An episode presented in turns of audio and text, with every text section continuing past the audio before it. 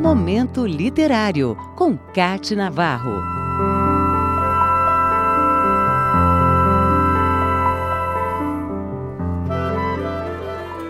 Dois lançamentos literários trazem o nome de Gabriela Besanzoni de volta à cena.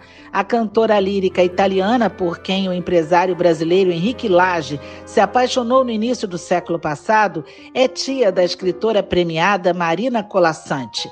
Nesse cruzamento de informações estão os títulos Vozes de Batalha, a mais recente obra de Marina, e Henrique Lage, o grande empresário brasileiro que, por amor, criou um parque.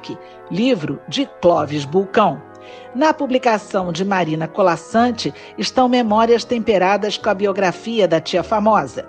Gabriela Besanzoni, nas décadas de 1910 e 1920, se consagrou como grande estrela no Teatro Colón, em Buenos Aires, e outros importantes teatros da América do Sul, como o Teatro Municipal do Rio de Janeiro.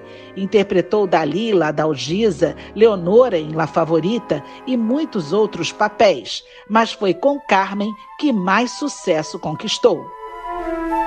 Esta, inclusive, foi a ópera escolhida para sua apresentação de despedida nas termas de Caracalla, em Roma. Nesta época, ela já morava na Itália, depois de viver no Brasil sua maior história de amor.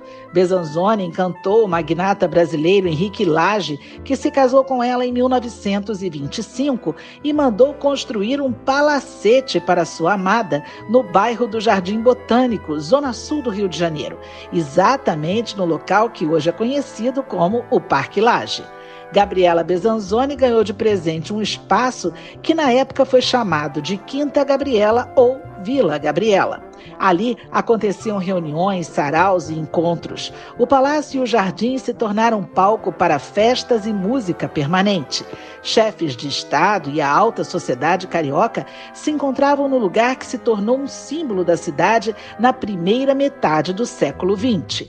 Um conservatório de música funcionava onde hoje é a Escola de Artes do Parque Lage. Em seu livro, Marina Colassante foca na vida do casal e nas suas lembranças como sobrinha neta de Gabriela.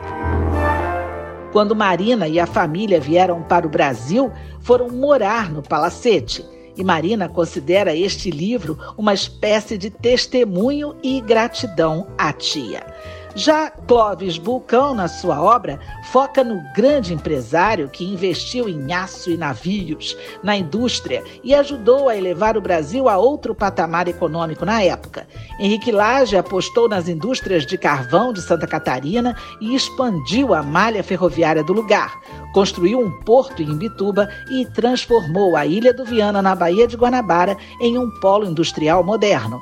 Henrique Lage foi responsável também pela construção do primeiro navio petroleiro da América do Sul. No livro de Clóvis Bulcão, Gabriela Besanzoni tem lugar de destaque quando o assunto é amor. Afinal, ela foi a musa inspiradora do empresário que viveu essa paixão de forma intensa. Ao mesmo tempo, Laje foi o homem de negócios que também sentiu os impactos da instabilidade econômica brasileira e as políticas e planos pouco concretos dos governos da época. Com a morte de Henrique Lage em 1941, consta que muitos dos seus bens foram deixados para o patrimônio público.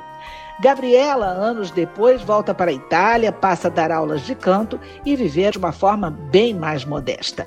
O grande amor de Henrique Lage, a grande cantora lírica italiana, a tia de Marina Colassante, morreu em 1962 em Roma. Qual a idade dela quando faleceu? Para os leitores do livro de Marina, vai ficar evidente logo no início que a idade é o que menos importa diante do fascínio despertado por Gabriela. Basta uma leitura no início do livro para entendermos isso que estou dizendo. E é com essa leitura que eu encerro o meu momento literário de hoje. Trecho do livro Vozes de Batalha. Gabriela Besanzoni nasce em Roma no dia 20 de setembro, em algum momento entre 1888 e 1892. Mentia a idade com determinação e absoluta falta de método, o que, bem de acordo com seu temperamento, embaralha as cartas da realidade. E, porque desejo respeitar sua vontade, neste livro, Gabriela nasce quando bem entende. Momento Literário, com Cate Navarro.